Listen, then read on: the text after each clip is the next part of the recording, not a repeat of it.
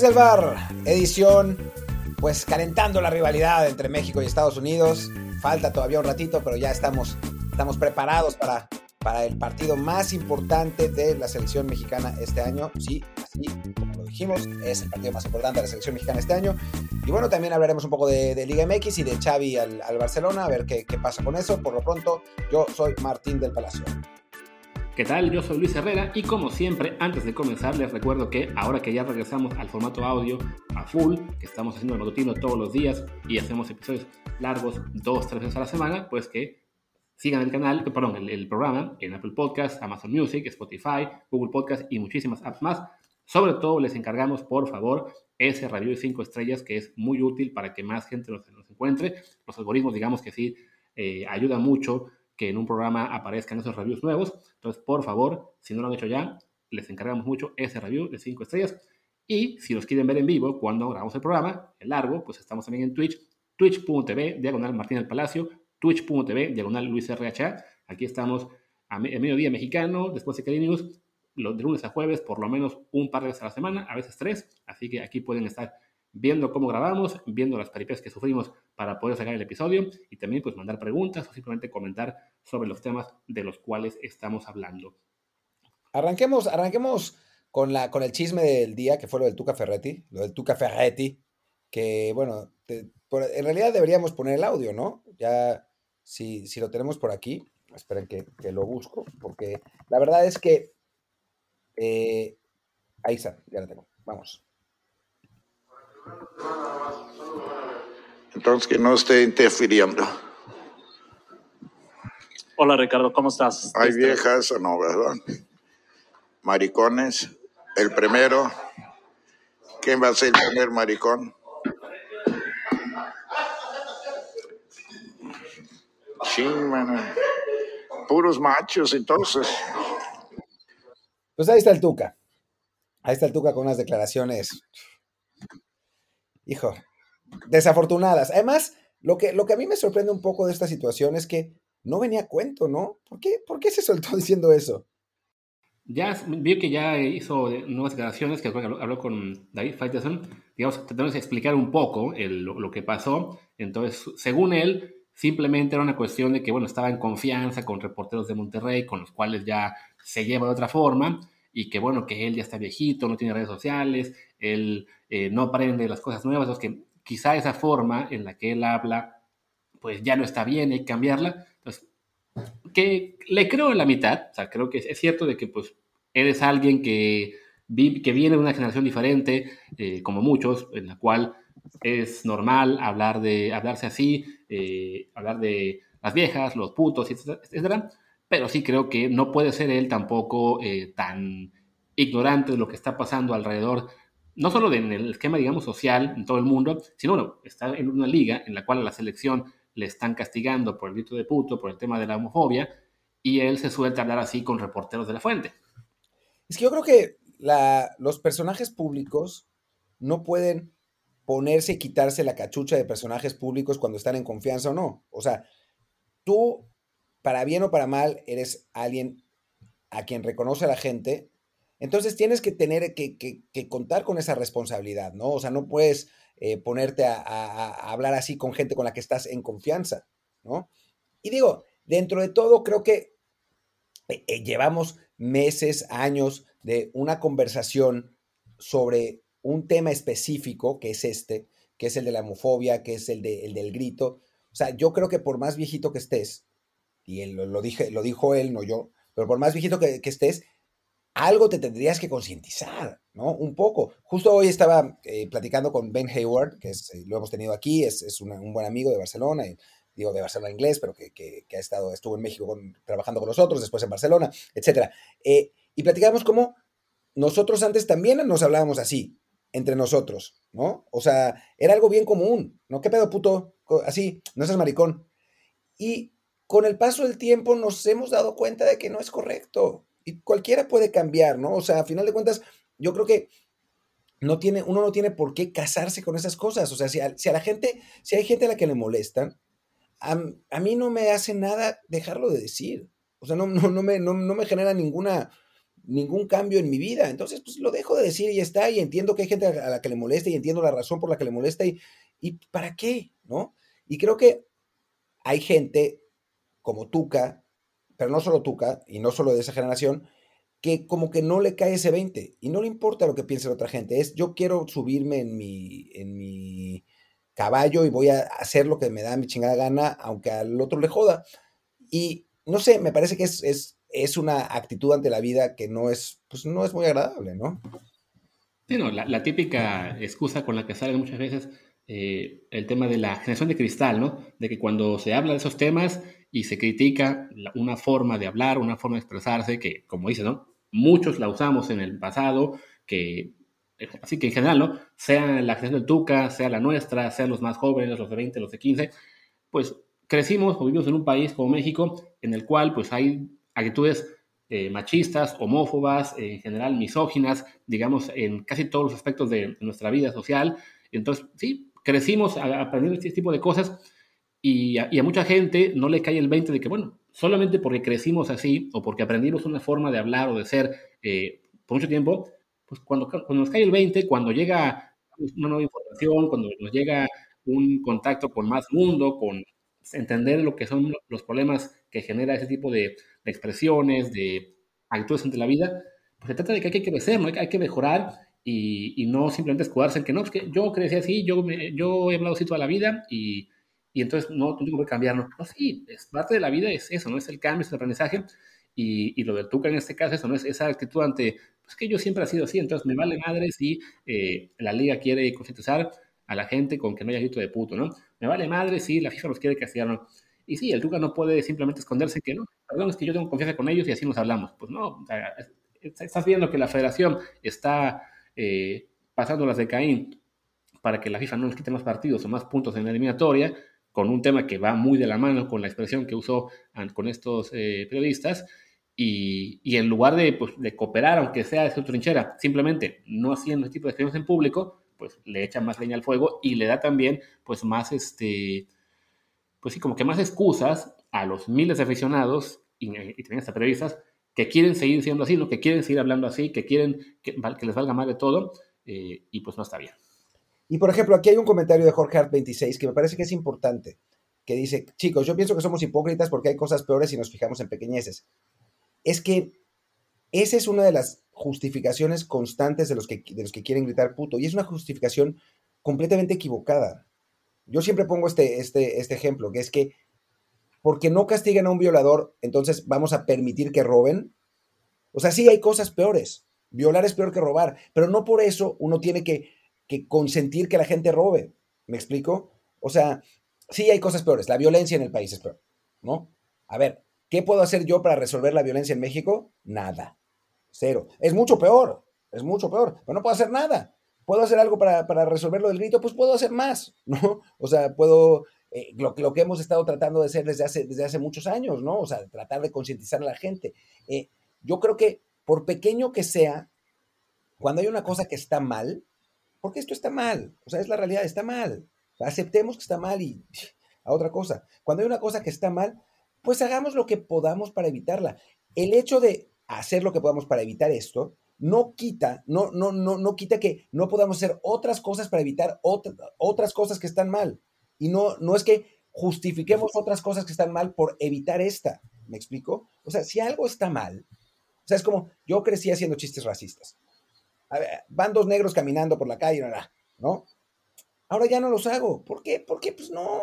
O sea, uno se da cuenta que no, no está bien, o sea, no, no está padre, no es una manera padre vivir, estar eh, haciendo eso. Sí, sí, tenemos esas, esas ideas muchas veces y son difíciles de quitar, pero es simplemente cuestión de entender que algo está mal. Y cuando está mal, cuando, cuando uno le cae el 20 de que está mal, pues lo deja de hacer porque realmente no, no nos afecta en nada dejarlo de hacer.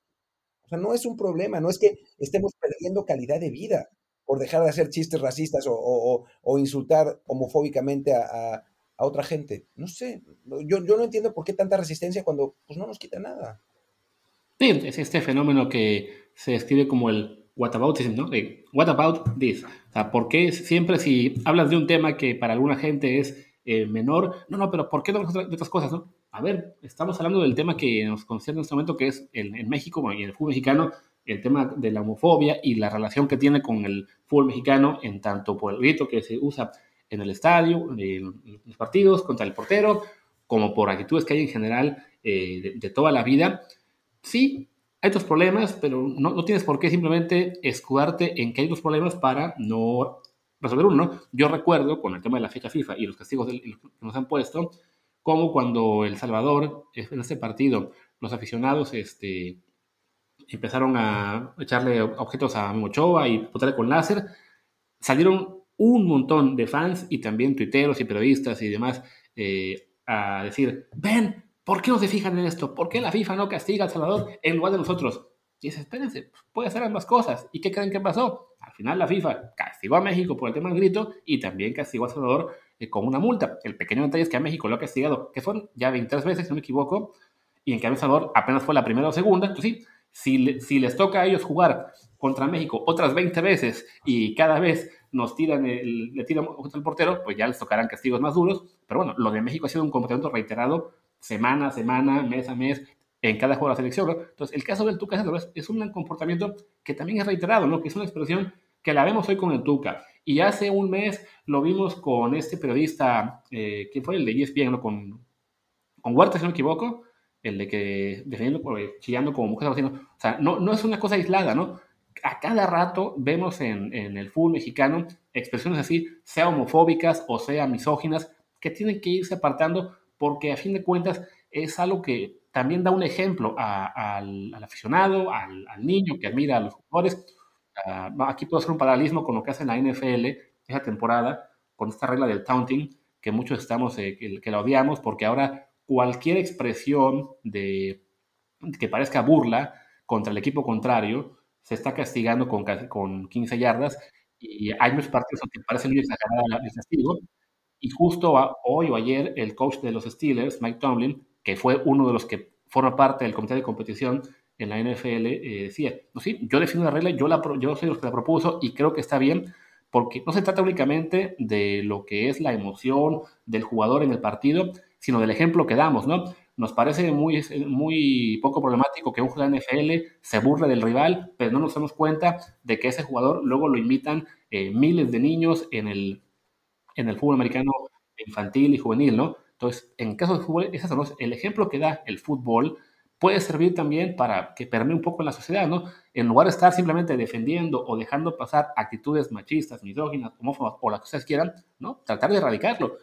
El problema siguiente es que en México pues, se ve que cuesta muchísimo porque mucha gente no quiere cambiar, no quiere que le caiga el mente y quiere aferrarse a una forma de ser, pues sí, que aprendió de niño hace 10, 20, 50 años, pero que ya no, ya no es parte del momento actual. Y no, Héctor, no. La FIFA no tiene la culpa por sus dobles estándares. No la tiene. Y si sigues pensando así, no, eres parte del problema, no de la solución. O sea, el problema es que México es una sociedad súper homofóbica. No tiene que ver con la FIFA, no tiene que ver con Qatar. Dejen de decir esa pinche mamada. Paren ya con eso. Dejen de justificar su grito de mierda.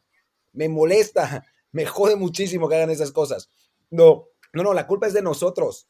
La culpa es de los mexicanos, nada de la FIFA sus dobles estándares y, cuanta mamada. Así que nunca más, por favor, no digas eso. O sea, casi es, eh, material para banear que sigan diciendo esa, esas cosas. En fin.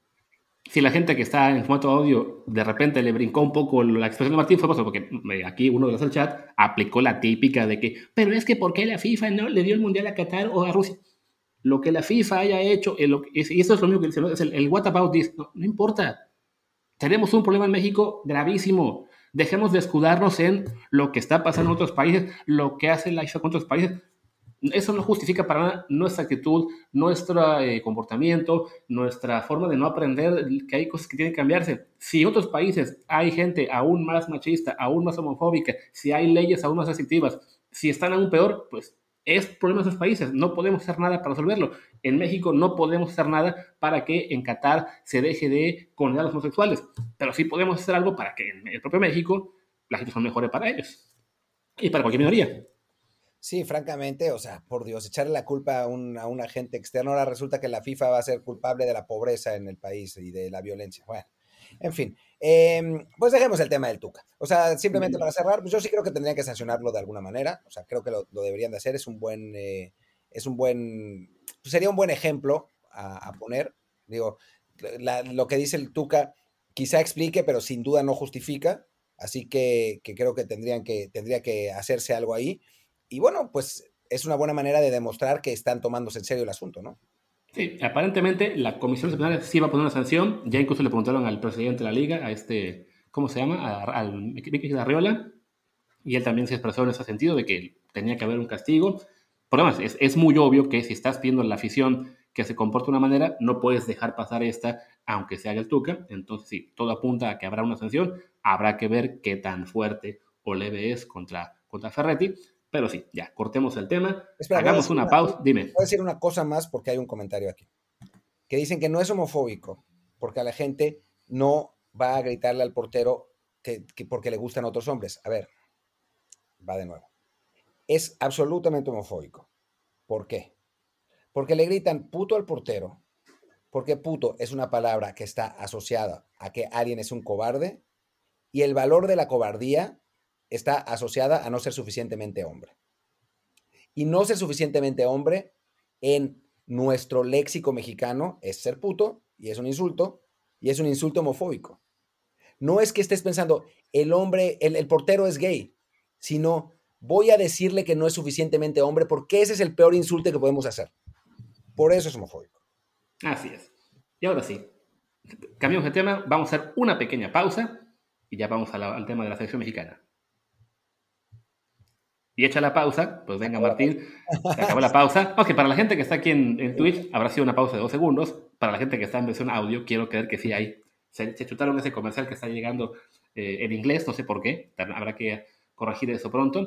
Pero bueno, pues según tema de la tarde, yo creo que podemos ir calentando el tema de la selección contra Estados Unidos, que ya se juega este viernes. Aún no está muy claro quién, cuál va a ser el 11 de México, aunque ya desde, desde el viernes planteamos que, bueno, parece muy, pues como que muy claro, como nueve jugadores de los 11 y los otros dos tampoco hay muchas dudas. Yo diría que casi 10, ¿eh? O sea, Ochoa, eh, el segundo central, sí, nueve, tienes razón. Eh, Ochoa, después lateral izquierdo Gallardo, uno de los centrales va a ser Héctor Moreno, el otro pues va a estar entre Cata y Johan, yo creo que va a ser Cata. eh, lateral derecho está, entre Jorge Sánchez y Chaca Rodríguez. Yo he cambiado de punto de vista, pensé que iba a ser Chaca, pero creo que va a ser Jorge, Sánchez. La, media cancha, salvo que hubiera una sorpresa, que no creo, sería con Edson, Herrera y Guardado, y que Dios nos coge confesados, francamente. Y adelante, Raúl Jiménez, Chucky y Tecatito. Creo que me parece que, que por ahí va a estar la cosa. ¿eh? Sí, no, el, el siguiente lógico, que en este caso además está, pues, el contraste de que por un lado Jiménez y Chucky andan en buen momento, están jugando bastante. Jiménez creo que ya poco a poco recuperando el, el mejor nivel que le hemos visto. Chucky todavía no a ese, pues en esa categoría que estaba mostrando el año pasado con el Napoli, pero de todos modos siendo regular, metiendo goles, dando pasos para gol. Y por otro lado, Tecatito, que de plano, pues con su mal año en Portugal, este juego contra Estados Unidos debería ser uno de los cuales por fin se, se ponga las pilas y se muestre, porque si no, pues ya, viendo cómo se trata, le va a acabar dando su lugar a, al Piojo Alvarado o a el Cadero Angulo. Podría, podría pasar, podría pasar. A mí, a mí realmente lo que me agobia de, de esta... ayer hice, si no pudieron verlo, y si, si, hablan, si hablan inglés, échense, hice, hice un podcast en Mex Soccer Show con eh, Grant Wall, con César Hernández y con, con Wiso Vázquez. Em, y platicando del partido, a mí lo que, me, lo que me preocupa es que nuestra media cancha es paquidérmica, o sea, entre Herrera, Guardado, Edson es un poco más rápido, pero tampoco es el jugador más rápido del mundo, y ellos tienen una media cancha que va a ser realmente muy rápida, ¿no? Con Tyler Adams, con, con Weston McKenney y con... Ah, se me escapa uno. Em, ahora me, acordaré. Pero bueno, es una, es una media cancha muy rápida, muy dinámica, que, o sea, obviamente la apuesta de Tata Martino va a ser tener la pelota lo más posible, pero que en el momento que no la tengamos nos van a matar jugando de primera intención. O sea, eso es lo que me preocupa. y yo pensando en eso y cómo nos fue con esa media cancha ante Canadá, yo seré de la idea de que en lugar de guardado, este otro jugador, pues un poquito más dinámico, ¿no?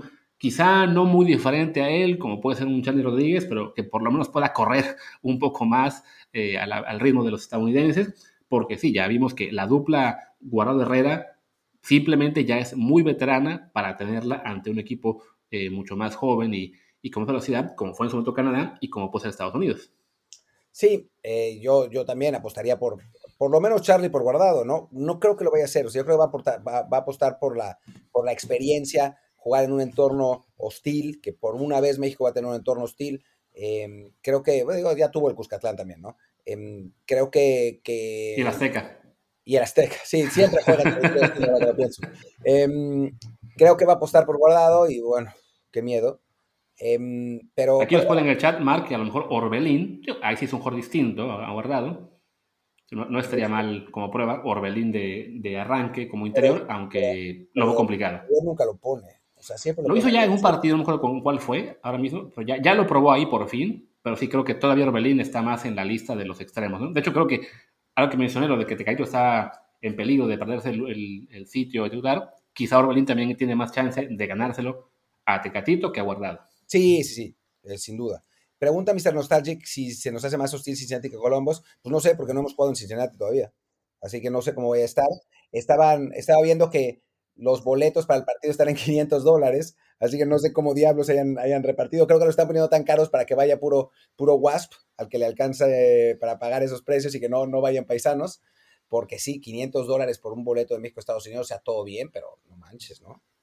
Sí, por lo que entiendo, el problema con Columbus es que la última vez que se jugó ahí, incluso la penúltima, ya no era tan hostil, o sea, ya había también mucho mexicano en, la, en la, zona, entonces decidieron ahora probar con Cincinnati, una ciudad que bueno, va a ser muchísimo frío, que además tienen equipo de la MLS desde hace un par de años, quizá tres, y sí, están los tickets muy caros, pero creo que ya en este punto de, pues del, de la, digamos, del reparto geográfico en Estados Unidos y sobre todo de lo que es las minorías, a donde lleven el juego, salvo que sea a North Dakota, a Wyoming o algo así, van a haber mexicanos. Quizá no mitad y mitad, pero sí un porcentaje importante para que la selección no sienta ese entorno completamente USA, USA, USA.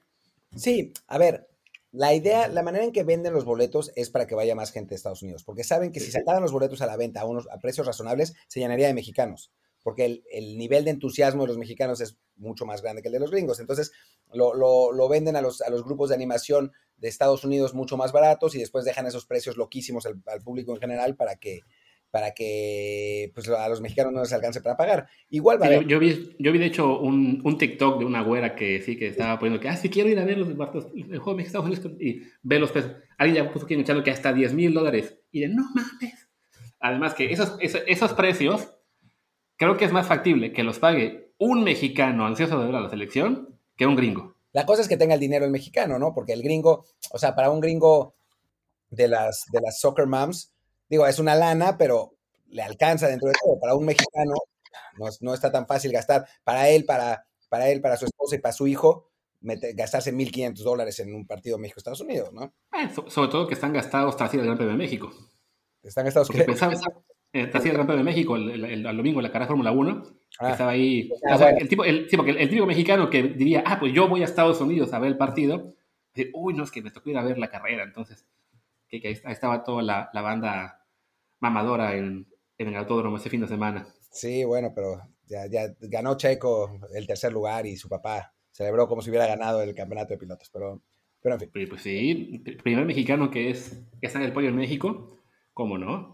Ya, ya. Aparte, después de todo, todo, lo que, todo lo que han vivido, la verdad es que sí, entiendo el cerebro, así como la, la celebración, aquí como paréntesis, aparte vi un, vi un tweet ese día, no me acuerdo de quién fue, creo que fue uno, uno de Fox Sports, que decía que tenía más mérito el segundo lugar de un golfista en el Mayacoba, creo que fue Carlos Ortiz, que el tercer lugar de Checo en México.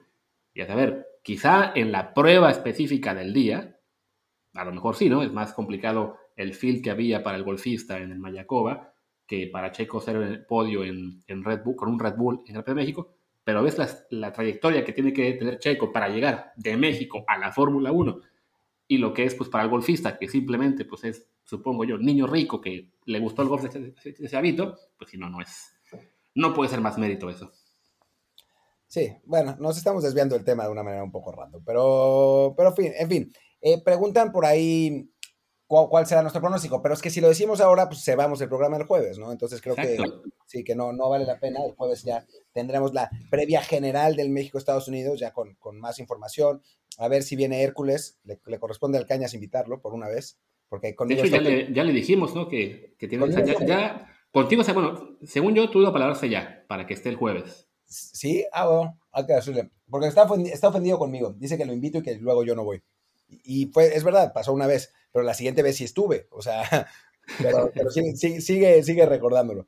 Pero bueno, estaría, estaría divertido que estuviera. La verdad es que estuvo buena la conversación con, Grant. O sea, tener ese punto de vista de Estados Unidos es, es interesante porque además lo hacemos con mucho respeto, realmente no nos, no nos matamos. Eh, y que, bueno, pues creo que, creo que es, es divertido, ¿no? Lo podemos, lo podemos armar un poco mejor. Eh, pues no sé si hay mucho más que hablar del México-Estados Unidos. Podemos hablar un poco de la última eh, jornada de la, de la liga y cómo Pumas tiene que jugar todos los partidos contra Cruz Azul perdiendo por tres, eh, porque así es cuando sacamos lo mejor de, nuestro fútbol. Sí, la verdad es que ya lo de Pumas ante Cruz Azul está siendo, pues sí, motivo para nosotros de alegría y para la máquina de, vergüenza, pero no nos hubiéramos esperado, como se dice, este, pues una remontada así. Y, y pues, como fans de Pumas, felices, ¿no? Sí, la verdad, yo no lo esperaba, yo me dormí porque estaba bien cansado y dije, nah, güey, nos, van a matar. Y tómala, papá, me despierto con, con mensajes de WhatsApp diciendo, ahora sí se justificó la contratación de Diogo. Dije, ¿Eh? ¿qué pasó? ¿Qué pasó? Y ya me puse a ver el, resumen, ni siquiera vi el partido completo. El resumen y tómala, ganamos 4-3. Sí, no, ahora ya solo falta que ante Toluca también se dé otro milagro a ver si. Digo que Toluca cerró muy mal, ¿no? Entonces la, perspectiva para el equipo de la UNAM no está tan descabellada, aunque sí, pues, si el rival fuera Cruz Azul, estaríamos más tranquilos. Sí, sí, la verdad. Pero, pero bueno, la verdad es que se va a poner bueno. Ya, a ver, hablaremos un poco más de, la. perdón, del repechaje cuando, cuando corresponda. Eh, simplemente decir de la, de la jornada que fue otra jornada de terror. O sea, a final de cuentas, el Pumas Cruz Azul fue el que el que sacó la, cara por el, por el campeonato, el Tijuana Pachuca un poco más, en un partido que además el Pachuca tenía que ganarle, empatar o ganarle. ¿Con el empate le alcanzaba o tenía que con ganar? con, ganar alcanzaba, con el empate creo que dependía de combinaciones. Tenía que ganarle al peor equipo de la liga y perdió, así que totalmente justificado López Solano. Y después, simplemente que por, por la manera en que cerraron, por ahí el favorito es Tigres, ¿eh? Que tiene plantel, tiene técnico, entonces sí, este, los Tigres, el Monterrey, por, por, plantel siempre deben estar ahí como candidatos y por el cierre en este caso creo que sí, Tigres llega mejor, entonces es un equipo a temer, además se metió directo, no tiene que pasar por la repesca. Eh, hay una cosa más de lo, que fue lo, cómo cerró la liga, pues cómo no comentar el, el pacto de la Federal 49.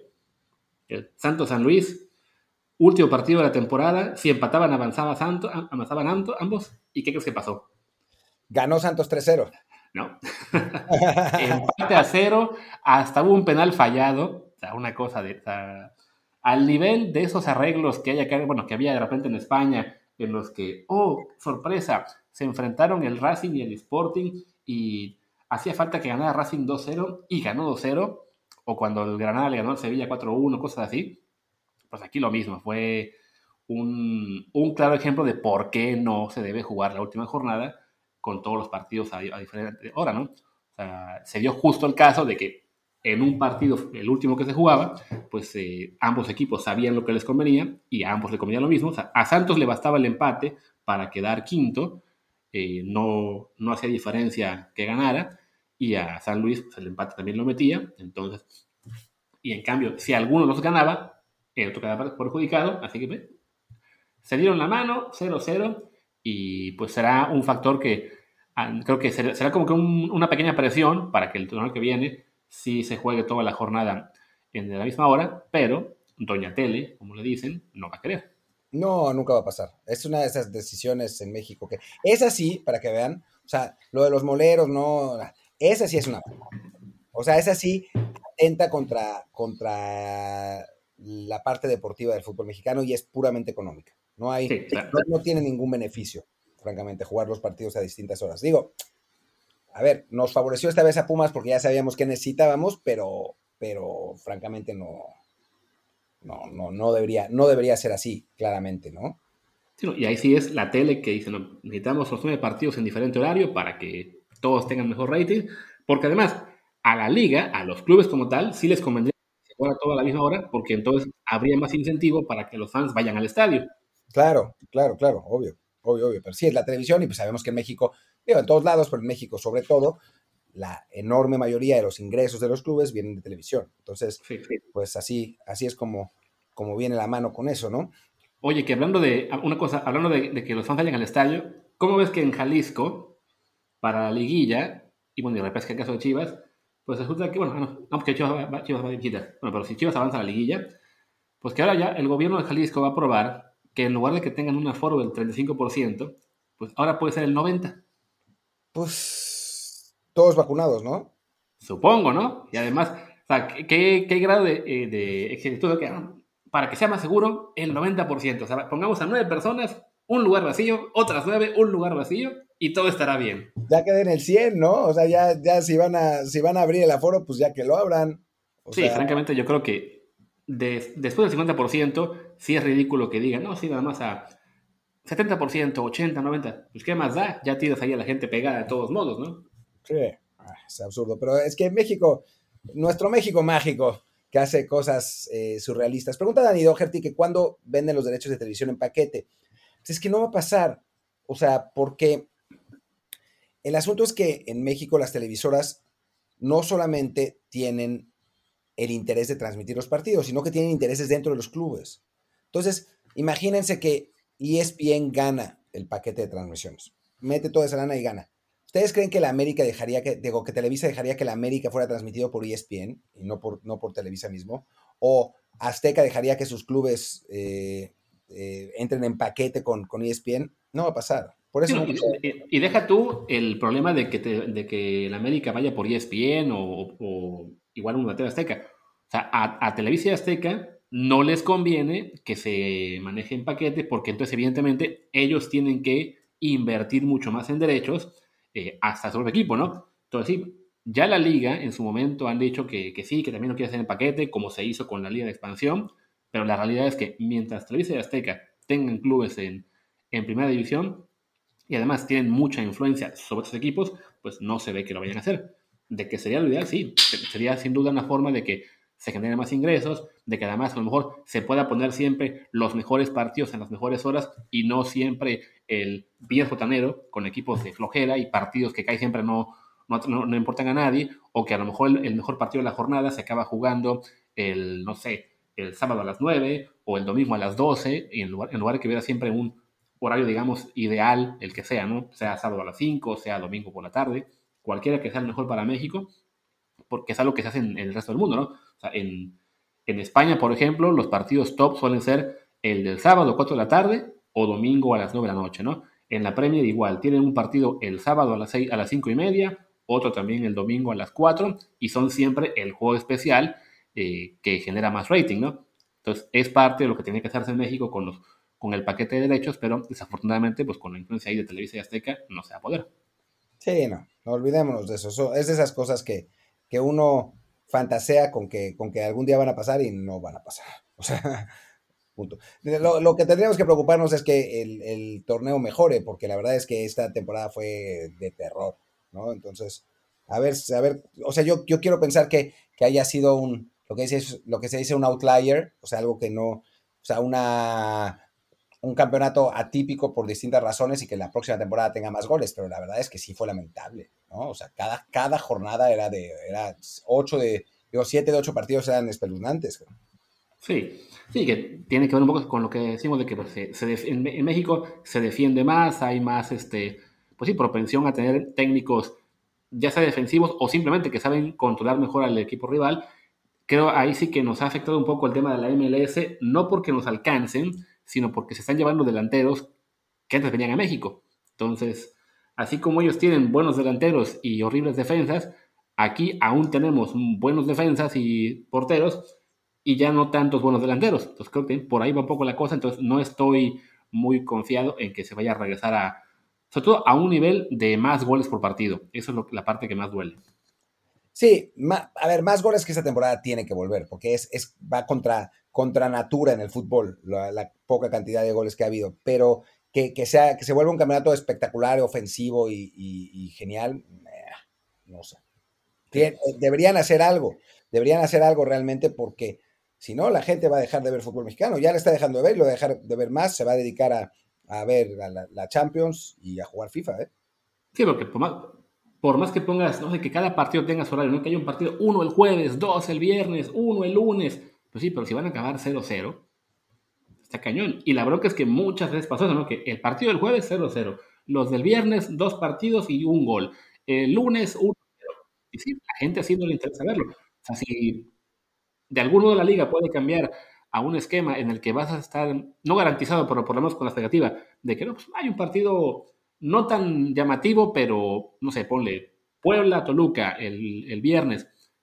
Ah, pues, son equipos que meten muchos goles. Ah, pues, un 2 a 2. Venga, lo voy a ver, ¿no? O sea, no, no, hay forma de garantizar los goles, pero por lo menos sí la expectativa que sea mucho más alta que la de ahora, que ya es de que ah, los juegos del viernes ah, van a ser de flojera y no los de uno. ¿Qué tienes contra el viernes botanero de Mazatlán contra San Luis? Me cae, cosas así, ¿no? ¿Cuál es el problema? Es que no hay goles, ya ves, ese es el gran problema. Pero bueno, yo diría que ya vayamos cerrando, ya cumplimos la, meta de minutos y los temas de hoy la están flojitos. Ya en el programa del jueves seguramente podremos eh, ampliar más sobre la selección y algún y bueno, y la fecha FIFA, que no solamente es la, lo que es la selección mexicana, también toda la eliminatoria con ACAF, de Conmebol, de Europa, etcétera. Pero por ahora vamos cerrando. Sí, cerremos. Hay un par de preguntas que vale la pena responder, pero las respondemos para la gente de Twitch. Em, por lo pronto, pues yo soy Martín del Palacio, mi Twitter es arroba martindelp. Yo soy Luis Herrera, el mío es arroba luisrha, el del programa es desde el bar pod, bar POD, y por eso recuerden, estamos en Twitch, twitch.tv, diagonal Martín del Palacio o diagonal Luis RHA. Vénganse para acá también para que no se pierdan ese par de preguntas que no sabrán ustedes ni cuáles eran ni qué fue la respuesta. ¡Chao!